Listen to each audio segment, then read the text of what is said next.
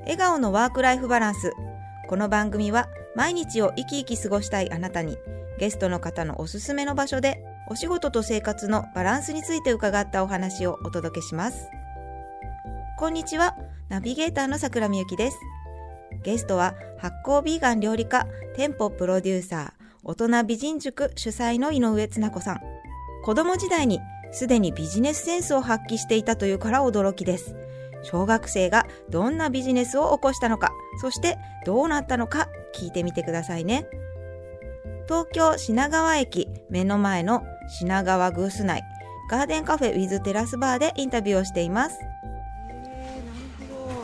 そうなんかそれをやって、まあそれで2番目の時に文房具はもう終わって、社長は終わってで3番目の結婚に入ってえそのあ間はあるんですかそのななんて言うんだろう2番目と3番目の間はあんまりないあんまりない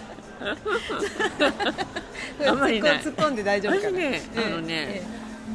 なんかすごいね自慢自慢じゃないんだけえど、ええいやいやじいいですすよごいねプロポーズされるのよ私俺男モのテ人にモテるだろうなっていうのは分かりますよ、それはね否定しない、うんだって女性でも素敵だなって思うもんだからね、あのその結婚をするっていう時に、うん大体何人もえ同時にプロポーズされるのよ初菜子さんにが開いたみたいな感じですかそうその間にすごい嫌味だよ ね嫌だねもうね嫌味だね嫌味な女、言ってみたい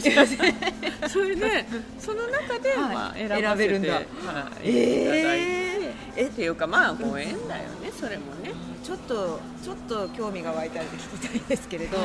その相手の方がうん結婚したいとまでうんこう思い込んじゃってるなんか何なんだろうねだってい多き分なねりで思もわな母くなっちゃう性だと思うあ多分ー母性がね、深いっていうの母性はうん、強い強いか 強いね強いんうあだあわかるわかると思うそう男の人は母性に惹弱かいれですかません弱くあうなずいてます斉藤さん もなるほど弱いと思うそうなんだ、うんあ確かになんか女でも、うんやっぱりスナコさんというと安心するし、うんなんかね守られてるお母感さあんっるてんで感じすでしょそうなんですそう,、ねなんです、うんおまあ、お母さんってうんあれじゃない、お姉さんぐらいな感じなんだけどなんか守ってもらってる感じがしてなん、かね男の人は好きよねそれがねなるほど、そうなんだ、そっかじゃあ今度は僕を守ってほしいみたいな感じでいやそこまで気持ち悪くないと思うそれ気持ち悪 いよねそっか守ってほしいそっか坊ちゃんみた逆でいすもんね来たら絶対パンパンパンだ よね確かに確かにそこにはいかないですねそうそうかそうかそうかそうそうそうえー、あでもなんかそうそのパッと見強そうに見えるじゃないですかうんそうねつなこさんって、うんでも実際にこそうう対面してお会いしてお話ししてるとすごいあったかいところとかが見えてくるとうん惹かれちゃうのかもしれない、なんだろうね、まあ私はあの好きな男の人には、はい好きな男の人以外にははいすっぴんをまず見せないでしょ、あそう見たことないでう好きな男の人にはすごくかわ、違うのん、見た見全て然みた違ういの見てみたいえ本当ですかこうじゃないんですかこうじゃないこうじゃないちょっと見たいいきなり変わるマジですかそどどんな感じになっちゃうんですかだろうなんていうの乙女になるえーすっごい乙女可愛らしい感じになっちゃううん多分ね、えなんかそのギャップがいいみたい、わかりやすいですねそうそうすると外ではうんこう、なんて言うんだろうパリッとしてるけどう、あ僕の前ではすごい可愛らしいそうそうそうそうつなこちゃんになってくれるみたいなそうそうそうもうギャップ萌ベえタベタするしへえあスキンシップとかも甘える得し意、ああ羨ましいですうん、 そうなんだモテお モテ女の特徴だなと思ってそうなの。だってスキンシップしないとね。そうなんですねやっなんか苦手なんですよねぱりね。へえもったいない。そうですうん、もったいない。うんこのもったいなさはちょっとね、はいそう、んこの大人美人塾のはおい大人、話がねはいはいそうそのスキンシップだかそうなんですか大人美人塾ら、はい、えそうこのコミュニティとか、ねうん主催されてたり、うんまあ、ご自身も入ってらっしゃはりいするんですけど、つなこさんのコミュニティのじゃ男女比ってどんな感じなんですか、あのねコミュニティ自体は女の人しか入れない、あけど大人美人だからそうね今までやったメルマガと、はい今 LINE アットはうん3分の2は男性なのねそうだよだからそそんなう感男じは性すねるんおですよ、ね、客さんにならないのよねあー見てるけどみたいなそうーんうなんかね、うんうんうん見てるけど、うんなんかへーね、女の人入ってくださいよみたいな 感じだよね。そうなんだ、うへえ男性はつなこさんに何を求めてそこにいるんでしょうね知らない。知らない。つなこさんのはあの発信私もねメルマガ以前やってた時に、最近来ないんですけど、うんそうね、あれもうどこか行っちゃったね、あメれルねマガね。読ませていただいてたんですけど確か女性向きなんですよねそうよ、だって、うんバリバ女リの人に綺麗になってもらいたいんだもん、うんうんうん私は。ねでうんも、三分の二は男性だったんですねそうへ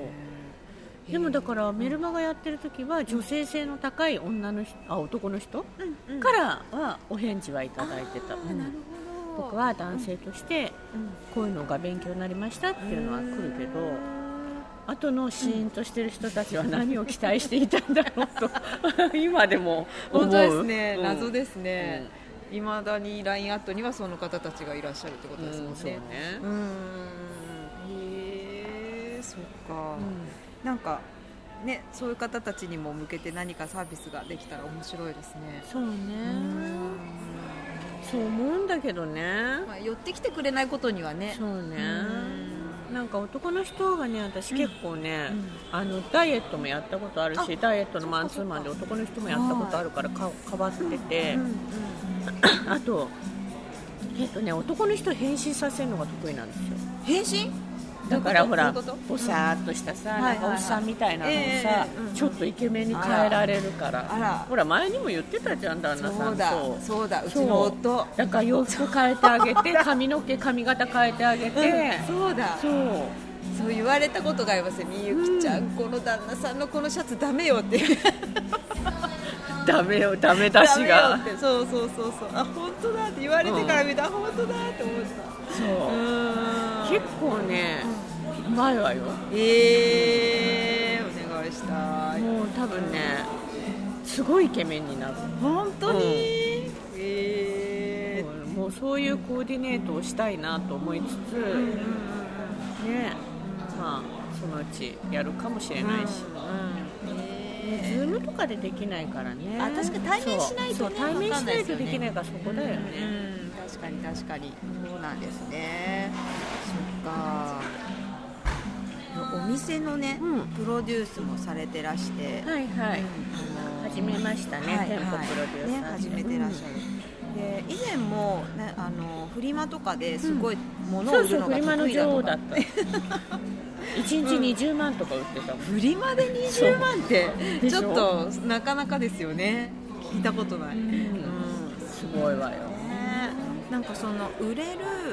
お店作りみたいなもののコツってあるんですか、売れるね店作りはね、まあ、見やすいようにするっていうのが一番なんだけど、商品そうあのねちょっとしたひと手間がすごく必要であどんな例えばその、ほら洋服を売るにしても、はいくっしゃくしゃのむっちゃむちゃだったらちょっとやっぱり買いたくないのよね、うんうんだからちょっとこうあのアイロンしてあげるとかやっぱりあの、まあ、洗濯はするのは当たり前だけどあとここのねはいラベルを見るんだよねみんな。へえフリブマラのン時ドとか、うんあうんうんうんそこがね汚れてると古いって思われるのそれをねなるほあ 漂の白歯ブラシとあれ でね洗うのどよ、えー、すごいスーツとかでもそうするとそこが綺麗だとええポッて見た時えに、えあええ新しいんだって思って買ってくるすっごいえていう、この小ずるい戦法ー、これメルカリとかでも使えるわけ使えます、 はい、使えます、ねえメルカリって、ええまあ、今やってんだけあど本当ですかメルカリも売るコツっていうのがうんやっぱりくしゃくしゃなまんまっていうのはダメよね、へえだってほら人は想像して買うから、うんこれを着たところのやつを想像するわけじゃない、うんうんそしたらくしゃくしゃのスカート履きたくないし、うん確かにくしゃくしゃのワンピースを着たくないじゃない、うんだから安く売るんならまだいいけど、うん一手間よねうん本当にねだからうんこうでさ写真を撮るときも後ろくしゃくしゃでもいいから 前だけでもいいから 見えるところをそうね見えるとこアイロンかけとくとうかんうんうんうんしないとダメよね、えーなるほどやっぱ見た目大事ですね見た目大事、うーん人もね何でも物も、えーえーえだからあと、私あのアマゾンでも本をすごいいっぱい売って、ーえ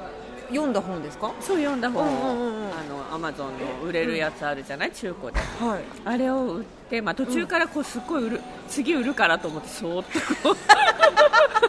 綺麗に読んだりとかしたんだけど途中からはねそれまでは、うんうんあれを、うんまあ、その本は変わりなく、うんはいただそのこれ教えちゃうとどうしようかなあれ大丈夫ですかどうしよう大丈夫ですかそうあれほら、なんかよれすれがありますとかは書い書いいててああるりじますねゃない、うんうんあれをんうん自分なりにそういうのじゃなくて、勝手にこの本読んだけどどうのこうのっていう全部違うそうコメントに変えちゃうんです超か面白いこれとかって本当おすすめこれ読んだらね私どんな風に思ったっていうのをええええええ感想書いちゃって、ええそうすると差別化できるんですよ確かにみんな同じ決まりきった文句なのね、うんうんうんよれすれありませんとか確かに帯ありとか、うんうんで最後に書きゃいいのよそんうなのんまずは、ね 感想、からそう値段大体一緒だったら、ええええええあの1円とか安くして、ええええそれでしかも面白い文章だと、うんえって思って読んで、うんうん確かにこの人面白いってポチッと押してくれんのよ、確かにそうリピートになりそうなんかそうそれでうん全部売れたよ、えー、すごい本とかなんとかなかなか古本って売るの難しいじゃないですか、うんね、ライバルもいっぱいいるし、うんすだごっいてどうせ買うならちょっと人間味のある人から買いたいじゃな確い、かにそうですやるな面白いでしょ面 白い面白いさそうすがですね、なるほどそれがひと手間なんだそうそうそうそううそーうんなんかこの本読んでどうだったかなとかさうんうんうんう、んまあ、面白くないの面白くないとは書かないけどさ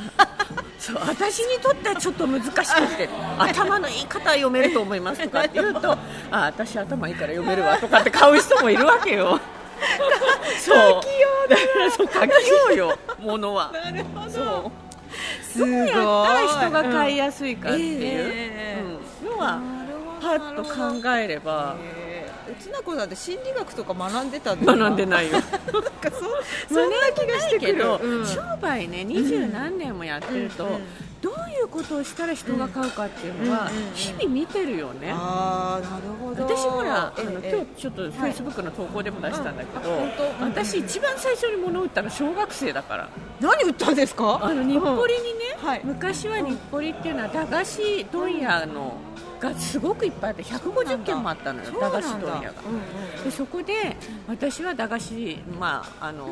祖母とかがはい浅草の生まれだから、うんうんあっちの方面海空になるなんなのって言ってたんだけど、んうんその時にパッとひらめいてねあのおもちゃのね、はいこうこうあってほら秒針じゃないや分針とさ磁石みたいなじ地震がさ、こう一緒に動いちゃうようなあのあーうんおもちゃのああるりまじしゃたね子供ん、のゴ頃のゴムのここうんゴムになって、うんいろんなカラフルの、うんあったあったあれが、うんうん